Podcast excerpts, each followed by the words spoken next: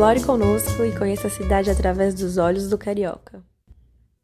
Um monumento histórico e religioso localizado no bairro da Saúde, bem perto do Largo da Prainha. É onde se encontra a comunidade remanescente de quilombos da Pedra do Sal. Foi tombado em 20 de novembro de 1984 pelo Instituto Estadual do Patrimônio Cultural. Aos fins de semana, recebe uma animada roda de samba com muita música raiz, agitando os bares e as calçadas com barraquinhas em meio à multidão alegre que celebra este ponto de encontro imperdível da cidade maravilhosa. Personal to Travel Soluções inteligentes para o turismo 4.0